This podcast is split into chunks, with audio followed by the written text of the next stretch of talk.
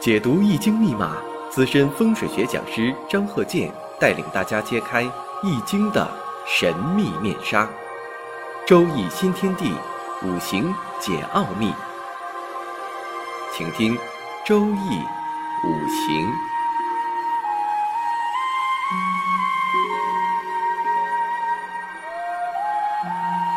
上山微电台荣誉出品。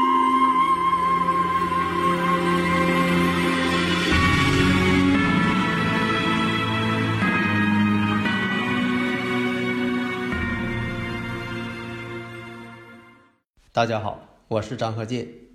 周易五行这堂课呀，我们看一下丙子、辛丑、丙申、戊子。经常听我课呀，马上就能反应过来，这是丙申日，十恶大败日。以前讲过呀，这个十恶大败日啊，它不旺家。当然了，不旺家的结果也会导致婚姻的失败。它与阴差阳错日。不是太一样的，因为这个阴差阳错日啊，它败不败家，这个呢先不论，因为什么呢？十个大败日它是否败家，你得论周围的年柱、月柱啊、啊时柱啊这些结构，你才能判断出来。因为它这个离婚的原因，并不因为他败家。那么这个十个大败日原因呢，基本上就有败家的可能，他不旺家。这种情况呢，也是多重反应，也可能他主动的，他呃不忘家，也可能他是被动的。像在过去啊，我只是说在过去，因为以前呃在童年时代吧，这种情况非常多。比如说啊，自己的孩子没吃没穿，他不管，他会把东西呢送给别人家，送给邻居呀，送给亲属啊、朋友啊。为啥这么做呢？为了面子嘛。所以呢，这个就是十个大败日。那我们再分析一下，你像这个丙子，丙子年柱，辛丑月柱，这个呢是年月天合地合，子丑子丑相合了，合成土了。那丙辛丙辛合成水了，合成官煞。所以呢，这种相合呢也会有一定地位。你看判断啊，判断它这个地位。是否是啊高层次的？这个呢是相合得出来的。那什么结论呢？能不能具体一点？哎，拿出自己最珍惜的东西，换取地位，宁可自己不再拥有这些东西啊，他要把它送出去，然后呢获取地位。为什么这么说呢？你看丙辛合水呀，把财星跟这个比肩劫财呀合到一块儿了。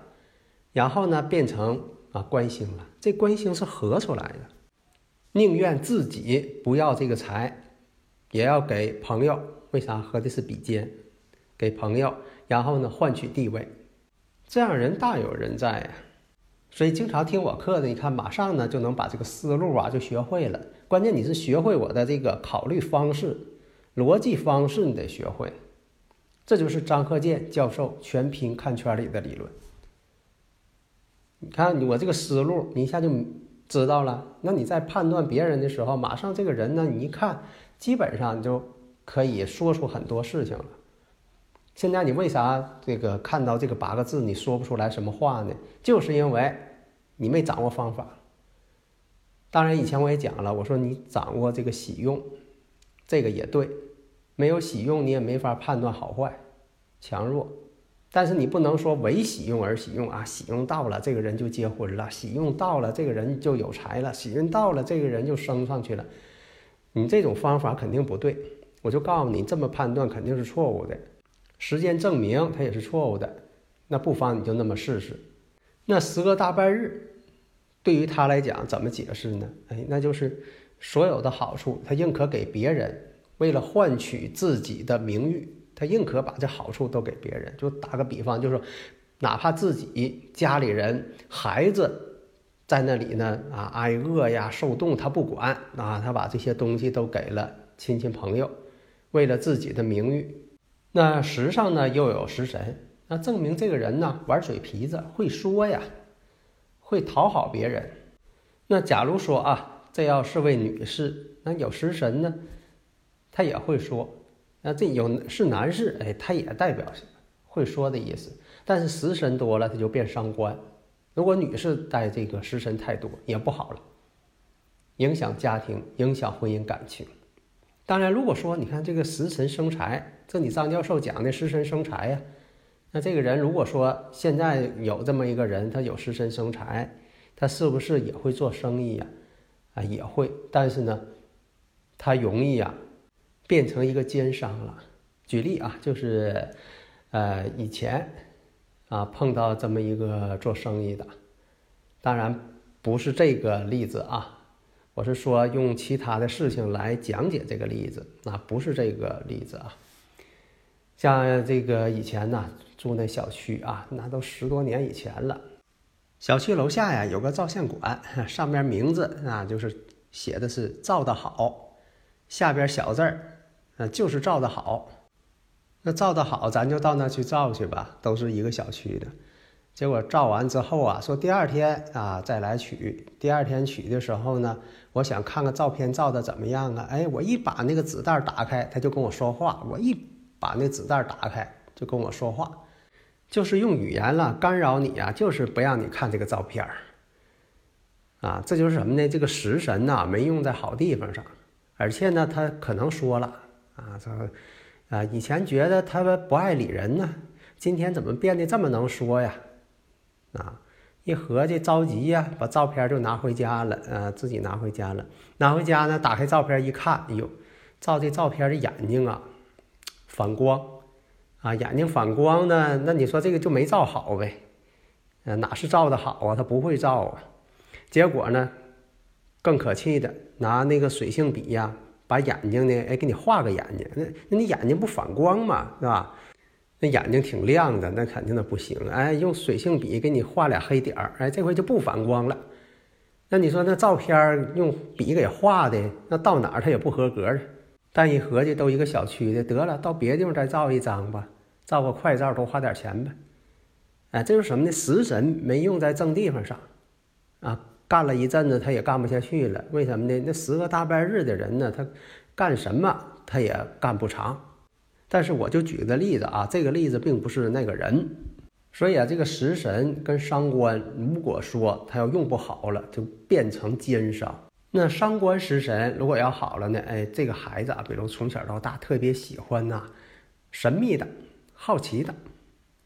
你像对一些设备呀，啊他都能够研究，研究比这个成年人都好。但是有的人就不行，有的孩子他不往这方面悟。你像有那个电电视节目啊，考这个下边的观众，说你看这个飞机发动机，哪个是涡喷发动机，哪个是涡扇发动机，哪个是涡桨发动机？当然了，这一般大人呢，成年人都未必能知道，但有的小孩确实比大人、比成年人都厉害。但是恐怕就有的小孩他不明白，边上可能成年人啊，他父母可能也不明白，让他选这个涡桨发动机。这个不能赖孩子，那小孩可能对这个不感兴趣，不太了解，看的科普书比较少。但是呢，成年人有的也不懂。那这些专业知识呢，未必要求大家都明白。但是有一种人，他就专门悟这方面。所以你像有这个伤官呐，有这个偏官七煞的人呢，哎，他对这方面呢，你要是给他啊引导一下，他马上对这个感兴趣，成为这个。啊，创造者、设计者、发明家，如果是伤官食神，也会呢成为呢企业家、经商者。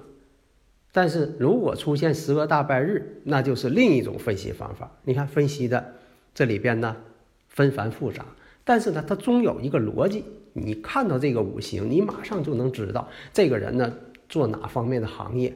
什么时候他挣了，什么时候赔了，什么时候又怎么样了？基本上你能够啊了解差不多了。啊，用什么方法？就是我的方法。下一堂呢，我们接着讲我的方法。好的，谢谢。